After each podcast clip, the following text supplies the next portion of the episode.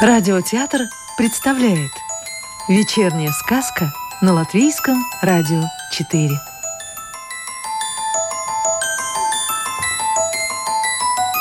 Добро пожаловать в мир сказок о цветах латвийской писательницы Анны Саксе.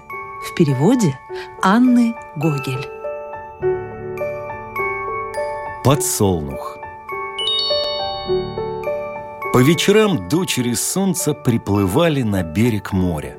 Накупавшись в сласть, они запрыгивали в золотую лодочку и с песнями возвращались домой. Однажды, когда они были уже далеко от берега и отлив уносил их все дальше в открытое море, младшая сестра вдруг спохватилась, что ее золотой веночек остался висеть на ветке дуба. А без венка дома показаться никак нельзя. Девушка умоляла сестер вернуться назад, но они так устали, что не смогли справиться с волнами и развернуть лодку. Ничего не поделаешь, придется ждать до утра. Может, повезет, и солнце ничего не заметит. В отчаянии младшая сестра прыгнула в море и поплыла обратно к берегу. Когда дочь солнца вышла из воды и подошла к тому месту, где забыла свой венок, то увидела, что, о ужас, на ветке ничего не было. Но рядом с дубом стоял черноволосый, голубоглазый парень и улыбался. Он приблизился к ней нежно взял за руку и заговорил тихим и сладким, как мед, голосом. «Дочь солнца, останься со мной на земле навсегда. Если ты согласишься выйти за меня замуж, мы никогда не расстанемся и всю жизнь проживем вместе». «Как же я могу остаться здесь? Ведь на земле ночи темные и холодные, а у солнца я живу в золотом дворце». По ночам там сверкают бриллиантовые звезды. Днем мы с сестрами придем золотые нити, а вечером купаемся в море. А на праздники мы веселимся, танцуем и скачем по небу на резвых конях с серебристыми гривами. «А что ты можешь предложить мне здесь, на земле?» – спросила дочь солнца. «У нас не меньше прелестей. Нет ничего прекрасней, чем босиком пройтись по утренней росе – когда поля словно усыпаны драгоценными камнями. Вечером, после трудного дня, послушать серебристые трели соловья, а в конце лета любоваться золотыми полями созревшей пшеницы. Но самое дорогое сокровище — любовь, любовь. Хорошо, покажи мне все эти чудеса, и я решу, остаться с тобой или вернуться домой, сказала девушка. И сын земли повел ее к реке. Он держал дочь солнца за руку, ласково смотрел в глаза, и они вместе слушали трели соловья, журчание реки и вдыхали опьяняющий аромат цветущей черемухи. Знала ли ты раньше, что такое любовь? Нет, ты будешь моей любовью, ответила девушка и согласилась остаться на земле навсегда. Напрасно утром солнце звало дочь домой. Напрасно рассказывала, какой трудной будет ее жизнь на чужбине. Упрямая дочь ничего не хотела слышать.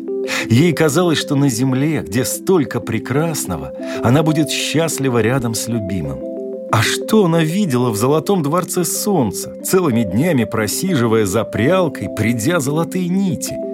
Так что пусть пришлют часть ее приданного. Скоро свадьба. Запретить тебе любить его я не могу. Но нельзя же ради любви отказываться от Родины. А если тебе захочется вернуться, что тогда?» Спросила солнце, и от огорчения спряталась за тучей, не желая больше разговаривать с непокорной дочерью. «Обратно я не попрошусь!» — гордо крикнула девушка в небо. Как только стихло свадебное веселье, муж вернулся к работе — на земле всем приходится трудиться, и молодой жене хватит уже без дела сидеть.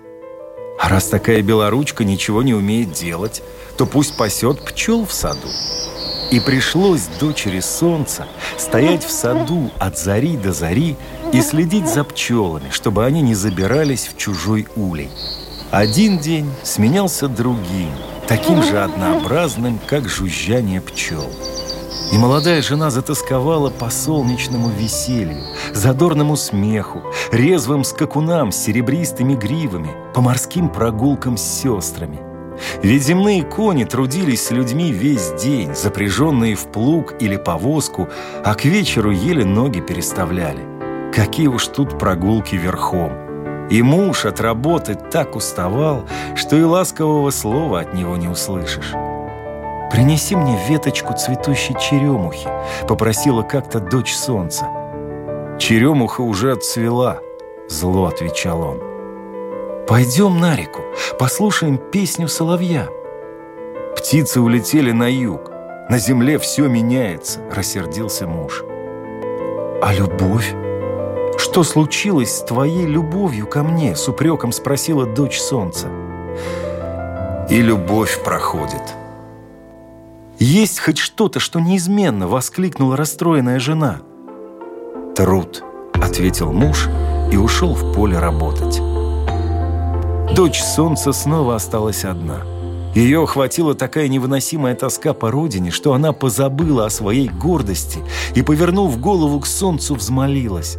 «Солнце, Милое солнце, я истосковалась по родному краю. По ночам мне снятся родные места, слышится пение сестер. Солнце, прости меня и забери домой. Солнце молчало. Но младшая дочь умоляла снова и снова. «Солнце, разве ты не видишь, как несчастна я на чужбине? Призови меня к себе. Если не дочерью, то хоть служанкой возьми. Только разреши мне вернуться домой». Слишком долго ты прожила там. Так долго, что твои ноги приросли к земле, как корни. Я уже не могу тебе помочь. Ответило солнце и прикрыло глаза облаком. И на тянущиеся к небу ладошки упали хрустальные слезинки. Несчастная дочь пыталась пошевелить ногами, но не смогла. Так она осталась на земле навсегда и превратилась в цветок – который, тоскуя по небесной родине, всегда поворачивает голову к солнцу. Поэтому его и назвали подсолнухом. Сказку читал актер Рижского русского театра Анатолий Фечин. Новую волшебную историю услышите завтра.